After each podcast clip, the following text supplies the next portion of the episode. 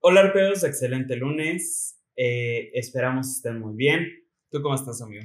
Muy bien, este, acabando anuales, ya en una época más tranquila. Eh, en el momento en el que lo estamos grabando, estamos terminando las anuales. Sí, aquí estamos muy estresados, pero ya es dos. Pero ustedes ya lo están viendo el 2 de mayo. Eso es importante, porque recordarán que tenemos vigente una campaña de Rescatando dos Melones. Eh, justamente la semana pasada no subimos episodio, porque las anuales han estado bastante interesantes. Eh, pero al día de hoy, 2 de mayo, que ustedes lo están viendo o escuchando, eh, todavía podemos rescatar esos dos melones. Entonces, no les podemos decir la cifra de cómo va, etcétera, pero seguro se los haremos saber en el siguiente episodio. Sí, recordemos que la fecha límite es el 30 de abril, pero como que hay fin de semana, se recuerda el día siguiente hábil, que es 2 de mayo. Es correcto. Y dicho esto, justamente vamos a aprovechar este episodio. Ya saben que nosotros últimamente aprovechamos este podcast como terapia. Sí, ¿eh? Entonces, nos queremos quejar un poquito de cómo ha sido todo este proceso de la declaración anual, porque justamente creo que el tema que más conflicto nos causa es que durante todos estos años, meses, etcétera, se escucha una propaganda de que cada vez es más sencillo presentar y cumplir con tus obligaciones fiscales y estamos muy alejados de eso, cada vez nos alejamos más, de hecho.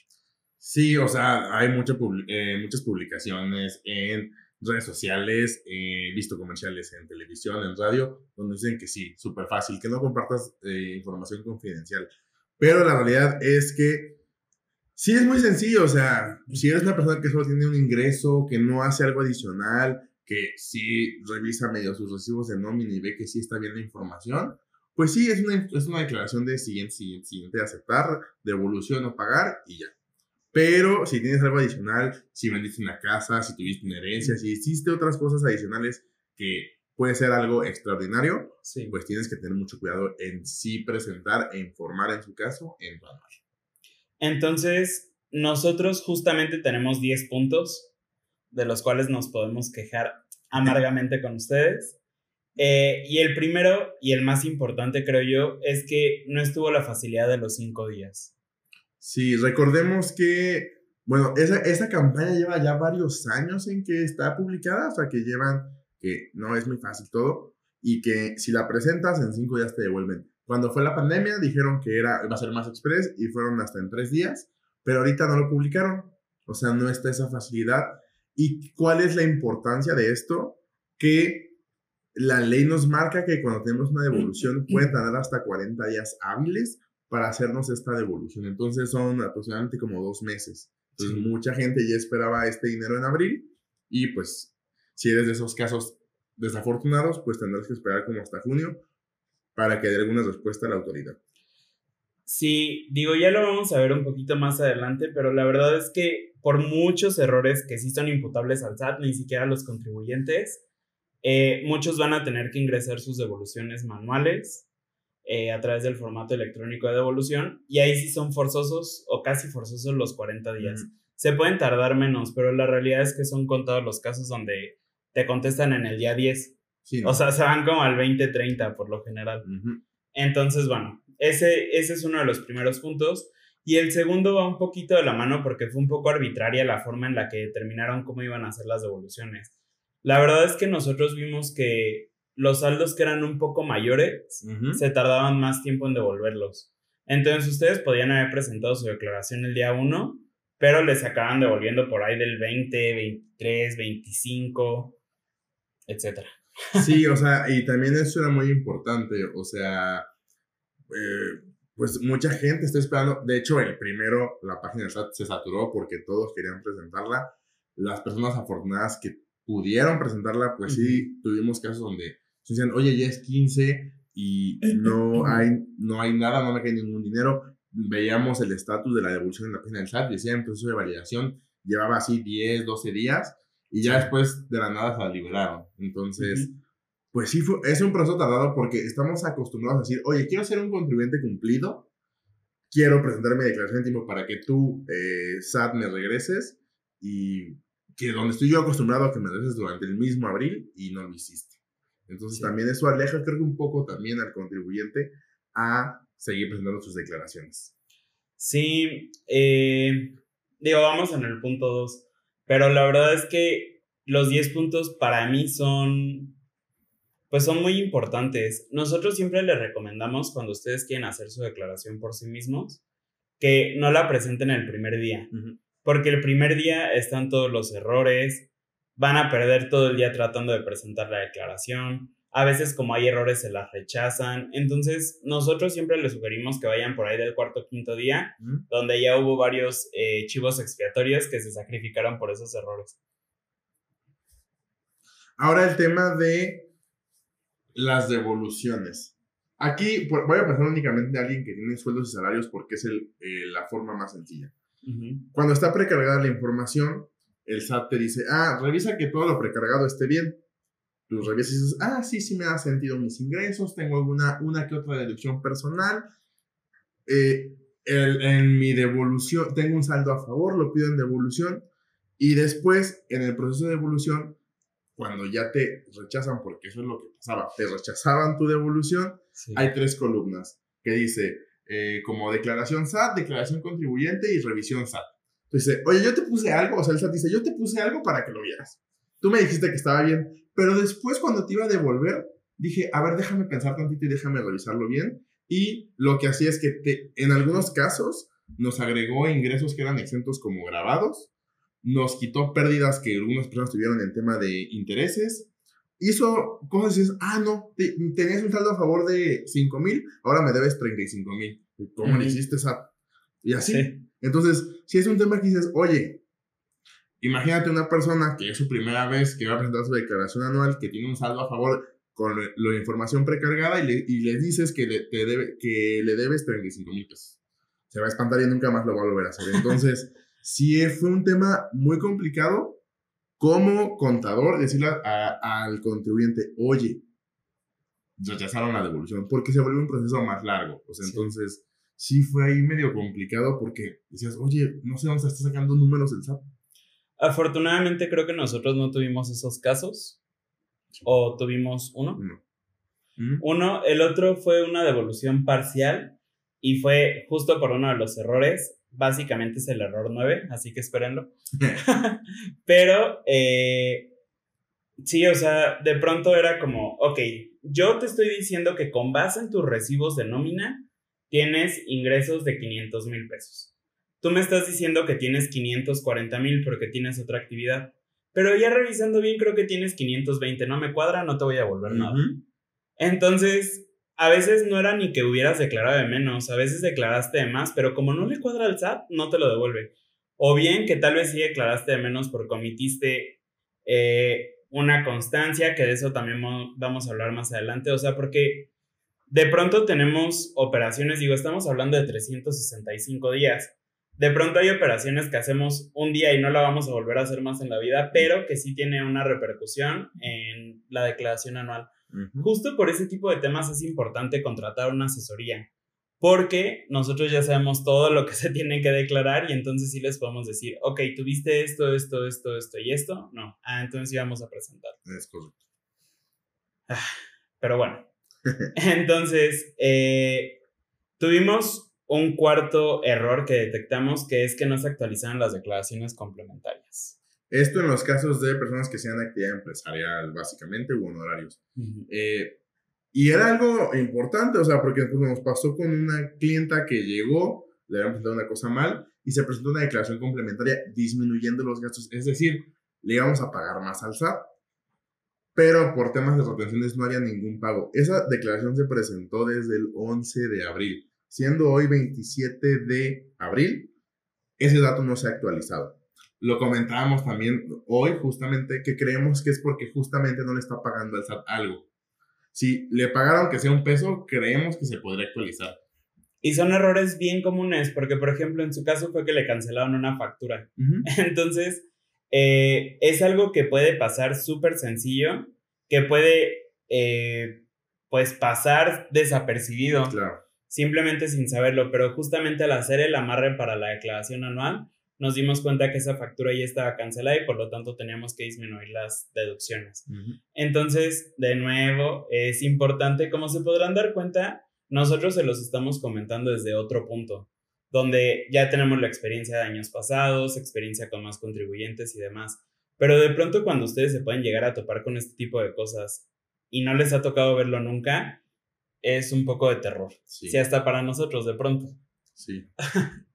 eh, también en las declaraciones anuales de personas físicas con arrendamientos, tuvimos un error, bueno, tuvo el SAT un error, pero a nosotros nos afectó, eh, donde normalmente cuando nosotros tenemos arrendamiento, pueden ir a ver el, el episodio que tenemos específicamente de arrendamiento, pero tenemos dos tipos de deducciones. La opcional, que es la que muchos llaman ciega, que es deducir directo el 35% de nuestros ingresos sin comprobante o bien la comprobada, que nada más son seis tipos de deducciones. Esta básicamente les conviene y aquí les paso un tip gratis. Cuando la casa es nueva, tienen una factura para demostrar el valor de la casa y pueden aplicar la depreciación. Es correcto. El chiste con esto es que la autoridad nos permite que nosotros definamos en la declaración anual cuál de las dos nos conviene más, si la opcional o la comprobada. Pero en los pagos provisionales también tenemos que definir cuál nos conviene más. Total que ustedes pueden decidir en los pagos provisionales que les conviene más la opcional, pero en la declaración anual que les conviene más la comprobada después de haber visto todo el año. Eh, esto básicamente afecta porque el SAT no nos estaba permitiendo hacer esa elección. Sí, no, o sea, justamente tú seleccionabas que tuviste ingresos por arrendamiento, que eran propios, y nada más te decía deducciones autorizadas y nada más te aparecía, en este caso fue un cliente que estaba con deducción opcional y cambiamos a comprobada, no nos permitía, porque digamos, en su deducción opcional eran 17 mil pesos y la comprobada eran 48. Entonces, pues ya había gran diferencia. Pero la, la página de SAT no nos, no nos dejaba cambiar y únicamente nos mostraba la deducción opcional. Entonces, sí dijimos, oye, ¿qué hacemos? Porque sí íbamos a meter escritos, PRODECON, este, aclaraciones. Después ya como que el SAT reaccionó o muchas personas se quejaron y ya habilitó otra vez este campo. O sea, porque si es un derecho que tenemos, el poder cambiar, depende de lo que nos convenga en la anual, eh, nuestra deducción en este régimen de arrendamiento. Exacto. Otra cosa que es súper peligrosa y que tiene un poquito que ver con lo de que lo precargado, lo declarado, la revisión, etcétera, es que no se precargaron todas las constancias de retención, eh, ya sea de intereses o de ingresos. Eh, en el sí, el tema de intereses, por ejemplo, nos pasó que tenía su constancia, teníamos el XML, que es como lo que realmente lee el SAT, no el PDF, y era un interés como de 15 mil pesos, una cosa así, que tenía que acumular, pero en la anual venían como 150. Y era así como de, oye, te faltan varios ceros. pero, este, pues sí, tuvimos que de hecho hablar al banco, oye, creemos que tu constancia está mal, no, déjame revisar, eres la primera persona que nos habla, no sé qué. Después, pues dejamos pasar unos días, porque esos errores ya eran como el, eran como el 10 de abril, no era el 1 ni el 2. Eh, y después ya volvimos como a actualizar la, la declaración, volverla a presentar o volverla a precargar y ya aparecía el monto correcto. Pero imagínate, tener, o sea, confiar en lo que está precargado y porque no viste tu constancia de atención si eres alguien que tiene ingresos por intereses y decir, ah, sí, lo que está bien y que te rechacen justamente porque la declaración del SAT estaba mal llenada. Sí, de hecho, eso es en la parte de intereses, que sí es un ingreso. Pero, por ejemplo, en los otros ingresos, o sea, lo que puede ser sueldos, pensiones, etcétera, tampoco precargaban todo. Y eso es súper importante porque sí marca la diferencia y estuvimos haciendo pruebas. En una declaración anual no incluyeron una constancia de ingresos, bueno, de retención por ingreso de jubilación, de 500 mil pesos. Entonces, si no se declaraba ese, ese ingreso, había un saldo a favor como de 18 mil. Si sí se declaraba, entonces tenían que pagar como 25 mil.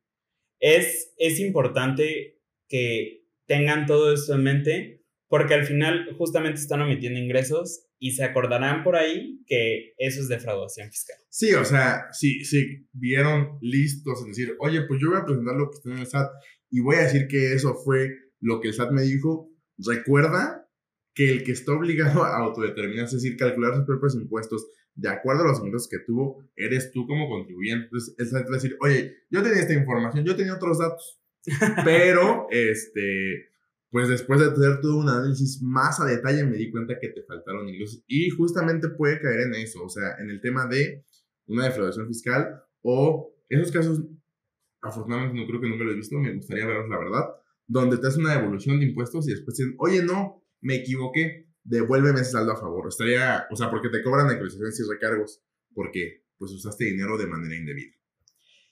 Sí, eh, como se podrán dar cuenta, es un poco más complejo de lo que, de lo que pensamos normalmente. Hay, hay una colega en Instagram que les recomendamos la cuenta, se llama Mar Fiscal, y estuvo subiendo ahí varias capturas de lo que le comentaban las personas respecto a la declaración anual. Y vimos que una persona le dijo que un familiar le había dicho que borrara todos los retenedores para que le diera más saldo a favor. Y ahí es omisión de ingresos, defraudación fiscal. Y en otra parte, bueno, con ella misma, pero en otro comentario, vimos que había una papelería que por 150 pesotes te presentaba tu declaración anual. Que a ellos sí les diría, ahórranselos. Nada más denle siguiente, siguiente, enviar. Sí. Es lo que van a hacer. O sea, sí, o sea, sí. Aquí sí, eso sí es como mal consejo. Si no vas a ir con un contador, porque nos gana, ganamos comisiones, también le comentaban eso, que ganábamos comisiones por cada declaración. No, nada de eso. Como afortunados fuera, fuéramos. Pero si van a pagarle al de la, cualquier lugar que no es un despacho o un contador, ahórranselo. Preséntenlo ustedes. Y ya, porque eso es lo que va a pasar con su declaración. Bueno, fuera que el SAT nos diera un peso, al menos, por cada declaración que le mandamos a pagar. Pero pues no. Eh, en el punto número 7, ya casi llegamos al 9, eh, no cargaron todas las deducciones personales. Y esto pudo haber sido por muchos factores. El primero pudo haber sido que no hayan seleccionado bien los usos de CFDI. Recuerden que normalmente nosotros tenemos que seleccionar, por ejemplo, la letra D, que es de una deducción personal, y de esa forma, si estuvo pagado con medios electrónicos y trae el uso correcto de CFDI, los va a cargar el SAT. Muchos fueron por eso, pero muchos otros fueron porque, no sé, el concepto no se le hacía cool al SAT, no le gustaba, no coincidía con lo que ellos querían que dijera específicamente y no lo cargaba. Sí, o sea, recordemos que todo, de, ahorita básicamente lo que hace es una base de datos de todo.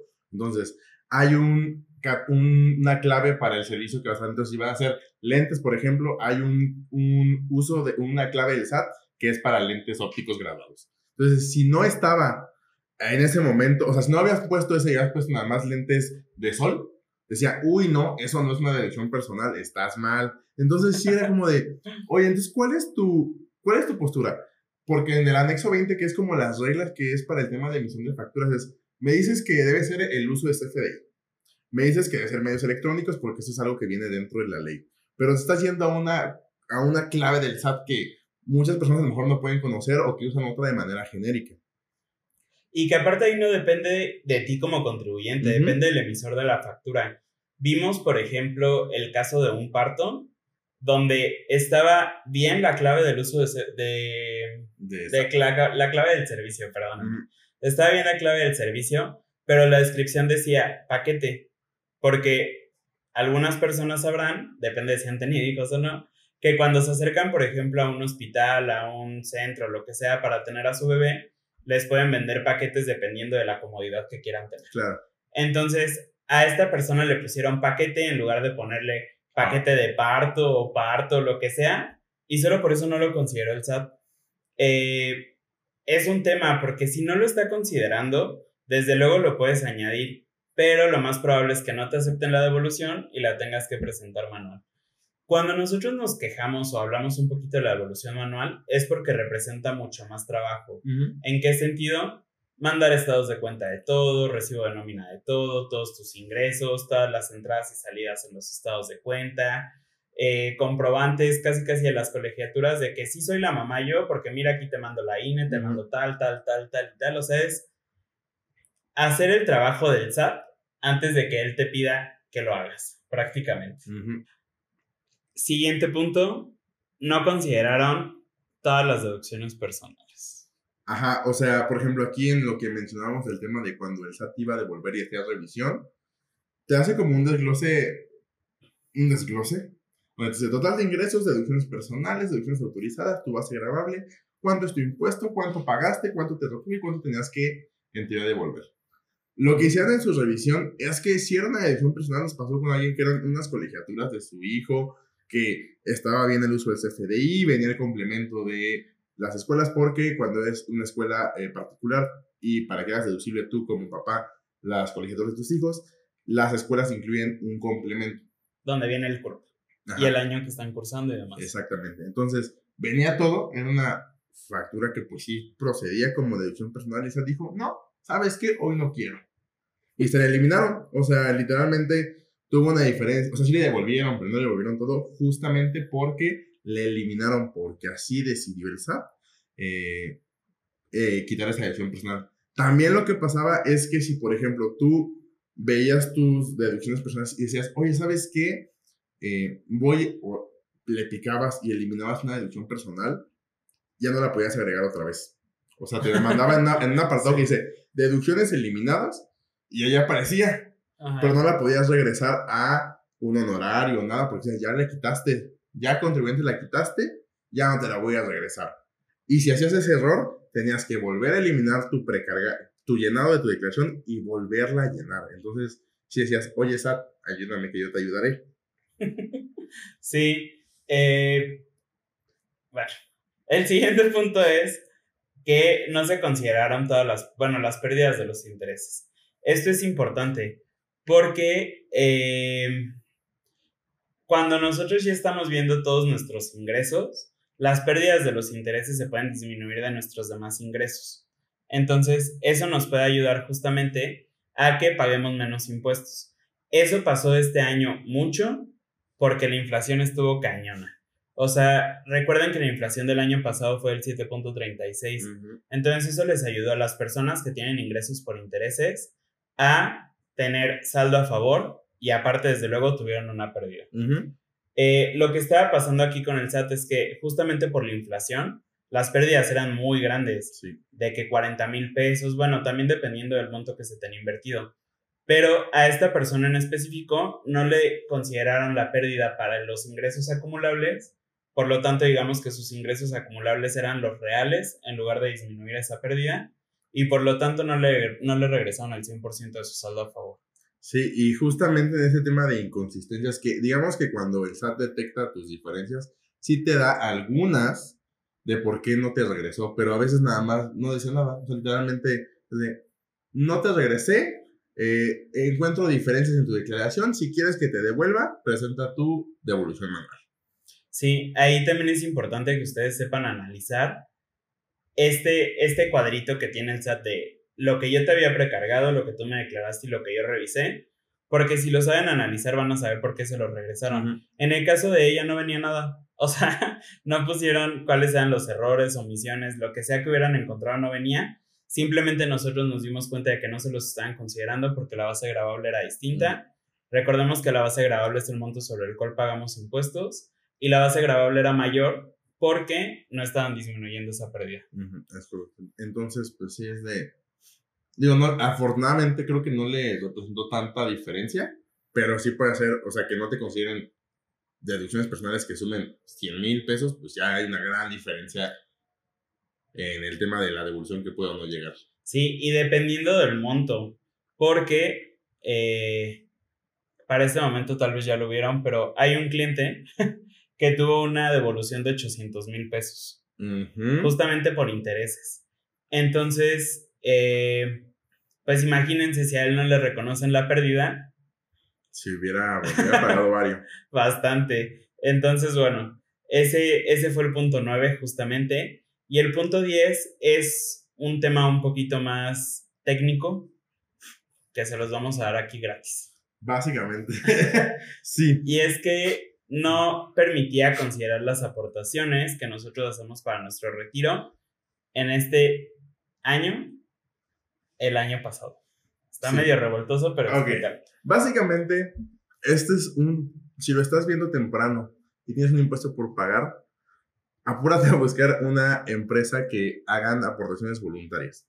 Que hay un estímulo en la ley del ISR donde nos dice que si hacemos aportaciones voluntarias a nuestro retiro, hasta un monto específico que, específico que marca la ley, aunque lo paguemos dice ahí que lo pagues durante el ejercicio o antes de presentar tu declaración anual. Si digamos, tenemos hasta el 2 de mayo y tú hoy haces tu, haces tu aportación y después presentas tu anual, esa deducción, aunque la hayas pagado hasta mayo, la puedes hacer deducible en el 2021. Entonces, bueno, en este caso, o en el ejercicio inmediato anterior. Entonces, ¿qué es lo que pasa? Que obviamente cuando tú llenas tus deducciones te dice cuándo está emitida la factura. Y si le pones fecha del 2022, te decir, oye, esto no va aquí. Pero es una, es una, un estímulo que viene dentro de la ley. O sea, que es muy claro que dice, o hasta antes de presentar tu declaración del ejercicio. Entonces, eh, es algo que ahí no aparece porque no puedes poner los datos de tu CFDI, pero eh, pues ahí está. Y entonces no te permite y no puedes hacer deducible eso en el ejercicio que lo necesitas. Aquí es importante que sepan que esto específicamente sí les recomendamos verlo de la mano con su contador. Sí. ¿Por qué? Porque de repente ustedes pueden gastarse las perlas de la Virgen eh, en aportarlo para su retiro y está bien, justamente es un dinero que ustedes se van a quedar pero pueden aportar 120 mil pesos y disminuir 4 mil pesos el monto que van a pagar. Digo, es un decir, pero realmente, por ejemplo, la máxima, el máximo beneficio que podrían tener por 120 mil pesos, por ejemplo, eh, son 42 mil que quitan y sobre eso les calculan el impuesto. Entonces, pues no, no sirve mucho a veces. A veces tienen que saber en qué lugar de la tarifa anual están parados. Y si les conviene o no, o sea, porque el, no es gastar 120 mil pesos en aportaciones y deberle a tu, a tu tarjeta de crédito 120 mil pesos para ahorrarte 42 mil pesos porque debías 150, sino es tenerlo planeado. Eso también va con un tema de un agente de seguros y un contador, pues que te puede decir, ah, ¿sabes qué? Te conviene pagar hasta este monto para que tengas un sueldo a favor o para que no pagues. Sí, a veces el que nosotros gastemos, ese también es un error bien común. El que gastemos, por ejemplo, 100 mil pesos en una póliza de gastos médicos mayores, no significa que nos van a devolver esos 100 mil pesos, sino que eh, esos 100 mil pesos se disminuyen del monto que nosotros ganamos en el año y sobre eso todavía se le aplica la tarifa anual. Entonces, el, el, beneficio que nosotros podemos llegar a obtener más o menos es dependiendo del porcentaje que nosotros pagamos de impuestos. Exacto. Eh, básicamente eso es todo. Eh, estuvo fuerte. Estuvo fuerte. Otra terapia que nos ayudaron ustedes a sanar el mes de, abril. Sí, eh, nuevamente los agarramos como psicólogos, pero la verdad es que fueron dudas que también encontramos con conocidos digo, muchas veces a pesar de que tienen un conocido, un conocido contador cerca, no lo aprovechan o lo aprovechan para las dudas. Entonces nos llegaron este tipo de preguntas y justamente nos dimos cuenta de que había sido algo bastante común. Incluso de pronto sacan artículos de que, ah, oye, el SAT no está considerando bien los ingresos o los está considerando extras, etc. Entonces, eh, son como los errores más comunes que pudimos encontrar al presentar la declaración anual del 2021 y pues bueno, nos gustaría saber si ustedes tuvieron este tipo de errores. Sí, si tuvieron algo, déjenlo en la caja de comentarios aquí en YouTube. O si están en Spotify, vayan a Instagram. Probablemente haya una publicación de esto y ahí pueden comentar qué errores tuvieron, si les devolvieron, este, cómo lo piensan gastar. Coméntenos qué van a hacer con ese dinero. Si tuvieron que pagar, pues no olviden pagarlo. Si optaron por parcialidades, no olviden pagar sus parcialidades porque esto es como algo anticipado. Si no nos pagan en los tiempos que dicen sus líneas de captura, pues es más complicado eh, generar otra vez el pago. Entonces, ténganlo en mente. Si les salió a pagar y busquen una asesoría para que puedan aumentar deducciones personales si es que las tienen. Si únicamente tienes ingresos por sus salarios, por ejemplo, ¿cómo puedes tener deducciones personales de algo que sí haces eh, durante todo el año? Sí, el tema de pagar en parcialidades muchas veces no nos gusta porque pues cobran un interés, pero la verdad es que el interés no es tan alto y de hecho el SAT le está perdiendo al permitirte pagar en parcialidades porque no te cobran ni la inflación.